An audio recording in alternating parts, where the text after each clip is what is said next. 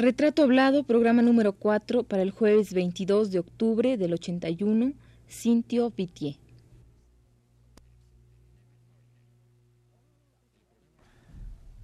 Radio UNAM presenta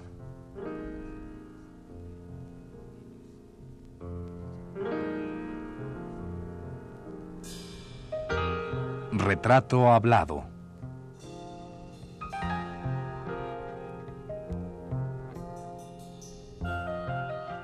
Cintio Vitier.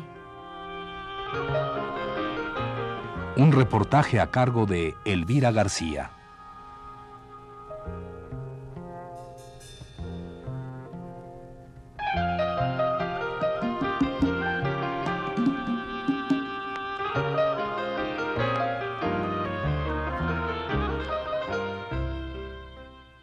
Tantas cosas que he visto y sin embargo caben en un papel, pues la memoria, idéntica a la línea del horizonte, que es el alimento único de mis ojos, puede vaciarse entera en el olvido.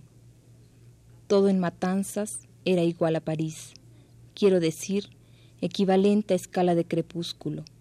Sentado allí en el parque, oyendo los danzones giratorios bajo las estrellas, se asistía con respeto a la novelización vehemente del futuro que yace desbaratado en el domingo de la calle Moscú.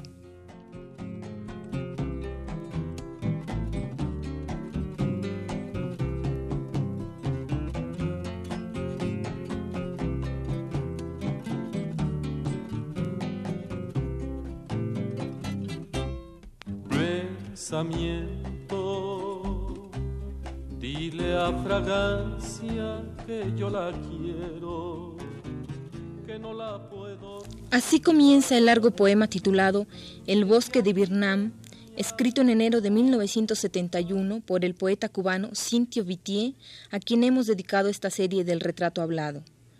En El bosque de Vietnam, el último poema que aparece en su más reciente libro de poesía titulado La fecha al pie, Cintio recorre con palabras los distintos rincones del mundo en que ha estado y refleja en sus versos cómo la huella del hombre permanece allí, en cada recoveco del Palacio Pitti, en cada calle del barrio latino de Nueva Orleans, en cada reflejo de luz de las pinturas del George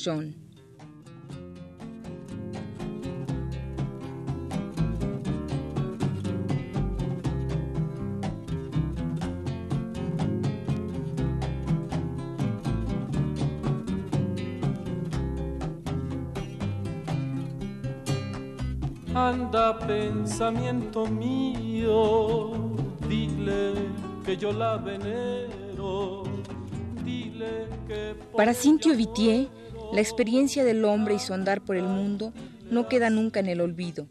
La memoria registra todo y el artista, en este caso el poeta, lo revive todo a través de la palabra. Y una palabra puede resumir, de manera increíble, toda la felicidad o el sufrimiento de 60 años de la vida de un hombre. Dile que pienso en ella, aunque no piense en mí. Usted como crítico, eh, conocedor y poeta, eh, ¿podría usted eh, informarnos cuál es la situación de la poesía cubana actualmente? Bueno, para eso tenemos demasiado poco tiempo ya. Sí. Eso sería objeto por lo menos de una, de una charla, una conferencia. Pero lo fundamental es que después del triunfo de la revolución ha habido eh, una especie de acercamiento ¿no? entre las diversas generaciones que conviven en este proceso, ¿no? O sea, desde la generación, digamos, de, de Nicolás Guillén, después a la generación nuestra, a la generación de Roberto Fernández Retamar, a la generación de Luis Rogelio Nogueras y los más jóvenes aún, en este momento tienen 20 o 20 y pico de años, ni menos incluso. Eh, estas, sucesivas generaciones que conviven eh, están frente a un hecho, por primera vez en la historia, ¿no? que las unifica en cierta medida. No quiere decir que, sea, que sea eh, esto traiga por resultado una expresión homogénea, pero sí que las integra y las eh, aleja de la polémica generacional mm. que es común eh, y que era común eh, antes de la revolución hoy en día fuera de Cuba, ¿no? tanto en América como en Europa. Esta polémica generacional prácticamente ha desaparecido, lo cual no quiere decir que se está haciendo una, una poesía monocorde, ni muchísimo menos. Y eso es algo que se conoce poco fuera de Cuba. Por ejemplo, en los últimos tiempos, eh, los más jóvenes están haciendo una poesía que ya no tiene, diríamos, como tema dominante necesariamente eh, el tema político, el tema social, el tema revolucionario.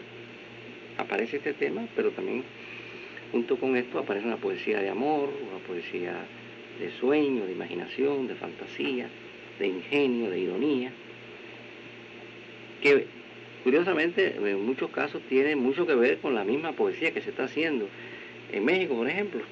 Por ejemplo, entre José Emilio Pacheco y Luis Rogelio Noguera se pueden establecer relaciones.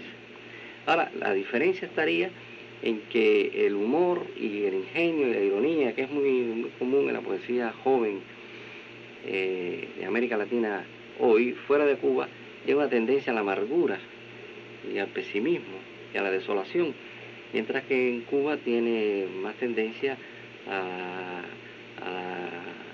la travesura, al retozo, a, la plenitud, al goce de la vida, ¿no? Me parece que esto puede ser significativo sin que por eso pretenda hacer propaganda. ¿Cuál sería el futuro oh, cercano, previsible de la, poética cubana eh, dentro del todo el ejercicio poético de Latinoamérica y, la poesía universal, digamos? ¿La poesía latinoamérica, eh, cubana está al mismo nivel o estará en un futuro al mismo nivel de cualquier otra poética? Bueno, eso sí que yo, Elvira, no lo puedo saber, no soy adivino. Eh, en Cuba la la poesía ha sido siempre el género de más calidad. Solamente en las últimas décadas es que se han producido grandes novelistas en Cuba, especialmente el caso de, de Alejo Carpentier y después de la novela de Lezama. Pero la poesía tiene una, tradición muy fuerte, muy rica, y creo que se mantiene con igual fuerza en estos momentos.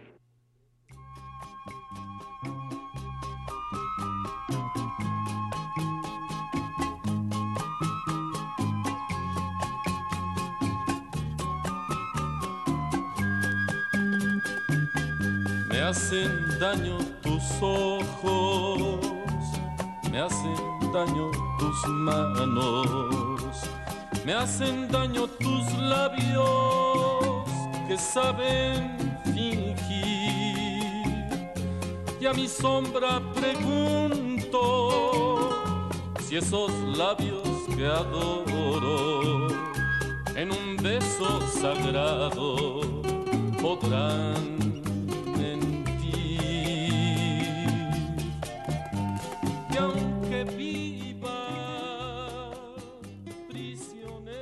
Al poeta sigue preguntándosele todavía, con algo de interés legítimo y con otro tanto de morbosidad, que cómo nace un poema. Tal vez el mismo poeta siga preguntándose lo mismo, y todos responden de distinta manera.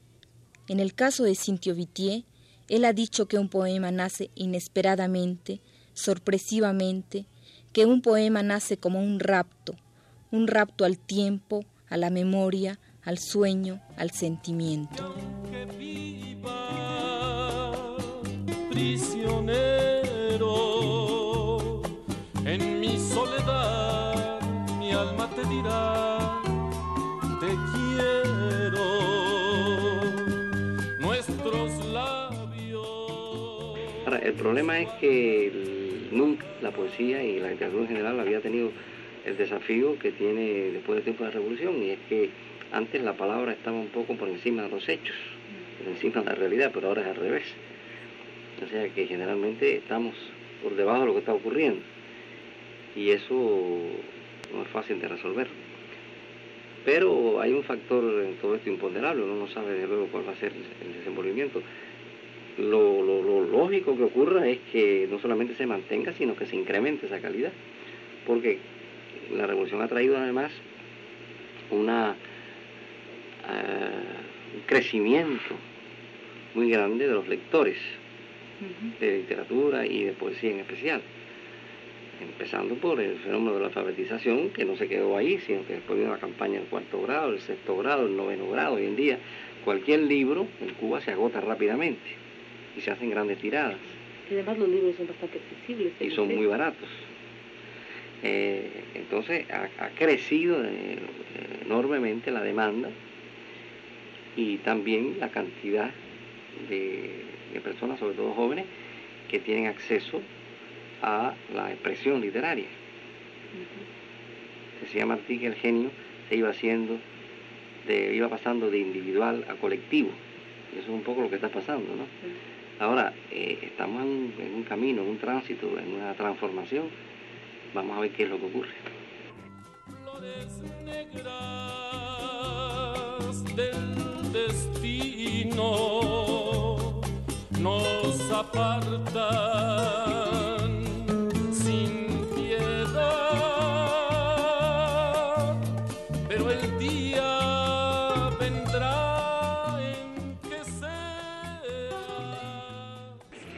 Bueno, usted hablaba hace rato que no le gustó de consejos ni, ni, poner normas, ni mucho menos, pero bueno, yo le voy a hacer una pregunta precisamente al respecto.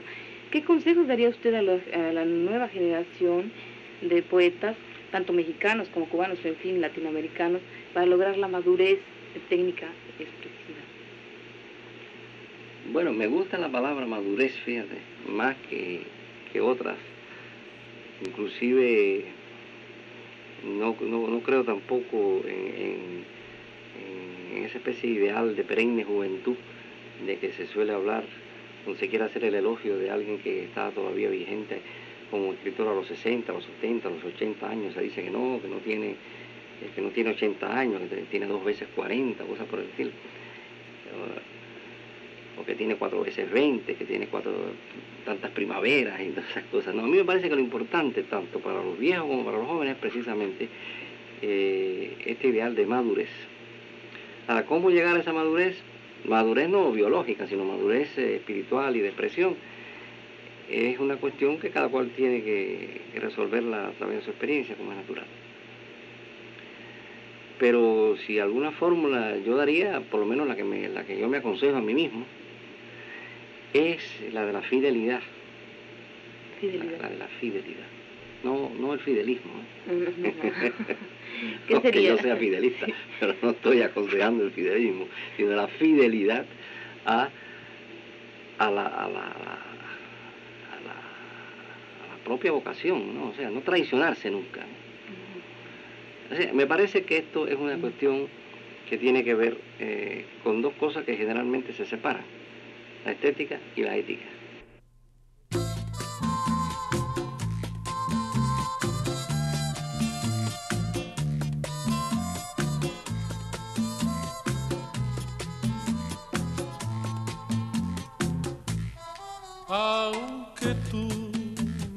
Dejado en el abandono, aunque tú has muerto todas mis ilusiones.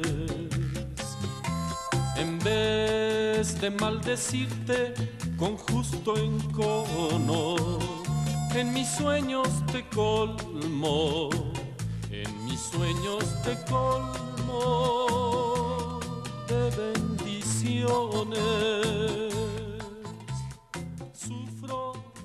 En el afán de retener el poema, de raptar la esencia del mismo y fijarla en palabras, Cintio Vitier ha escrito infinidad de versos que han llenado aproximadamente 20 libros. 40 años de la vida de este artista han quedado ya impresos en la obra poética que nace en 1936 y todavía hoy, 1981, sigue produciéndose. En estos 40 años de trabajo artístico, podríamos atrevernos a decir que Cintio ha escrito, más que una serie de poemas, el poema continuo de su vida. Tiene lágrimas negras, tiene lágrimas negras, como mi vida. Este poema continuo quizá pueda dejarse ver en estos fragmentos del poema anteriormente mencionado, El bosque de Birnam, en cuyos últimos versos dice así.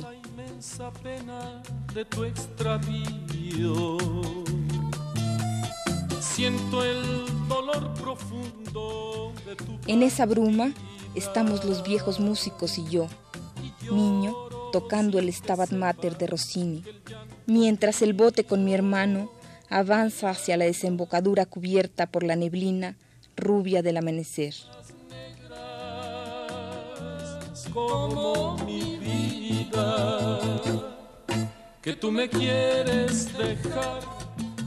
Avanzamos en la bruma que flota sobre todo, madre de los adentros del peciolo y del ojo del tigre, disfrazados con las ramas del bosque inmemorial que avanza en el asedio del castillo y no sabemos ya si somos el ejército armado hasta los dientes o la novia campesina en la mañana de sus bodas.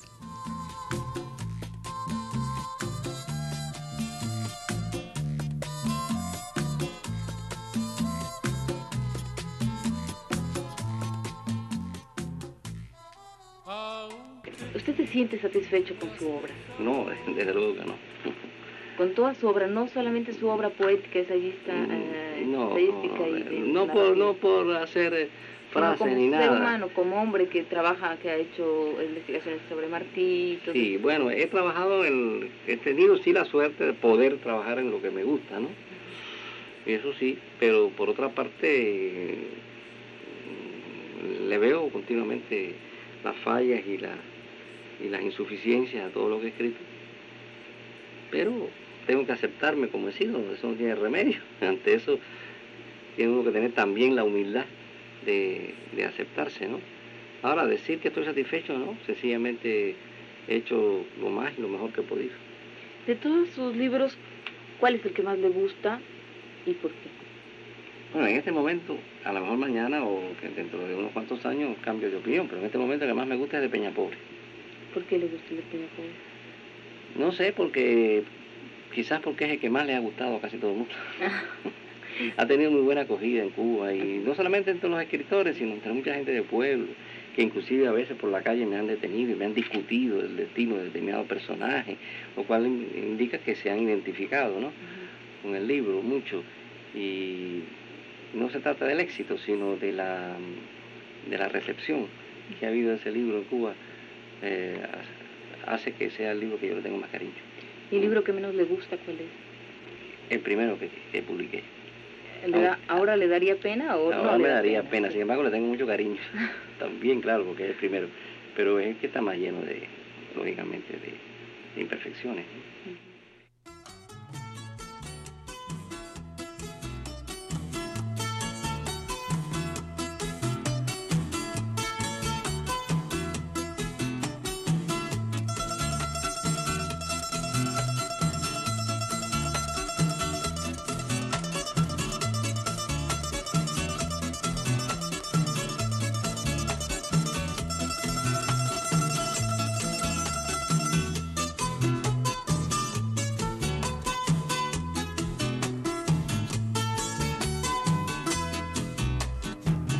Nuestras hermosas campiñas, cuando el alba la ilumina y resplandecen los montes, alumbrados por el sol, que alegre trina el censontle, que alegre canta el zorzal.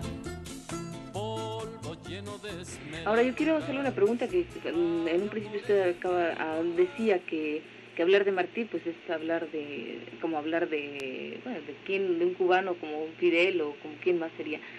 Eh, Martí es es de ustedes y está todos los días con ustedes y con usted que trabaja aquí en el Centro de Estudios Martianos. Hábleme un poco de Martí este cariño que usted tiene por Martí eh, y lo que usted ha hecho.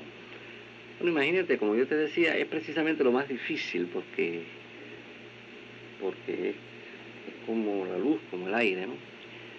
Eh, no sé si tú viste la, la película, la, Guerra Necesaria, el final, sobre todo, de esa película, aunque aparece Fidel en playitas hablando de Martín. Eh,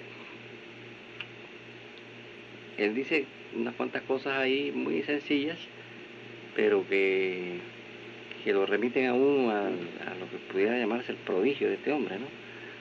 Porque es que simultáneamente es un poeta exquisito, un poeta maravilloso en la letra y en, la vida, con una sensibilidad y además una curiosidad intelectual. Es decir, es, un, intelectual absoluto, ¿no? Es un hombre que uno piensa que si ya tiene esos dones, pues debió eh, dedicar su vida a desarrollarlo, Y esa fue precisamente la observación y el reproche que le hizo Rubén Darío cuando, cuando supo que había muerto en los ríos. ¿Qué has hecho, maestro? Pero es que simultáneamente este hombre es el primer pensador revolucionario de América Latina y es el primer libertador de Cuba.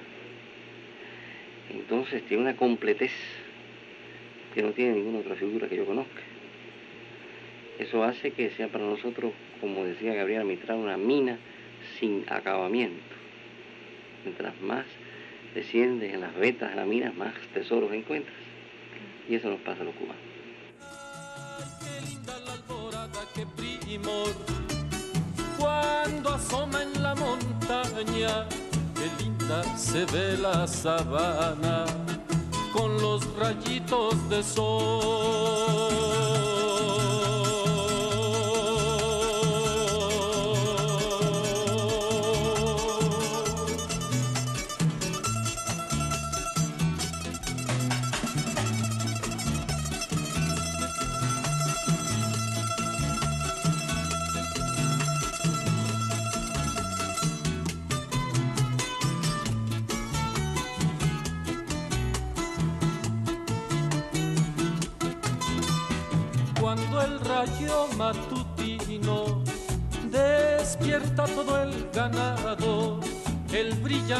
Sol alumbra y el campo luce dorado desde la montaña verde. Qué bello se admira el río y bello el monte sombrío.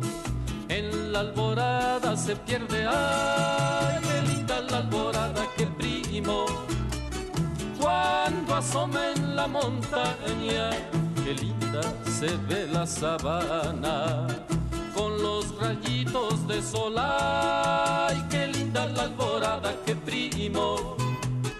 Cuando asoma en la montaña, qué linda se ve la sabana con los rayitos de sol. Ay, qué linda la alborada, qué primo cuando asoma en la montaña. Esta fue la cuarta parte del programa sobre Cintio Vitier. Le invitamos a escuchar la quinta y última el próximo jueves a las 22.15 horas. Gracias por su atención.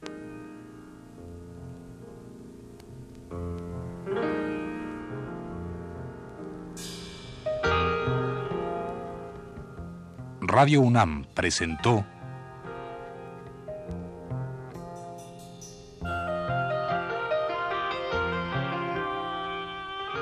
Retrato Hablado.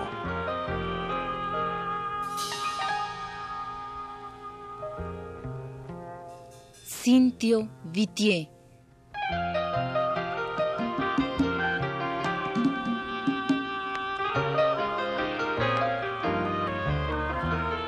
Un reportaje a cargo de Elvira García.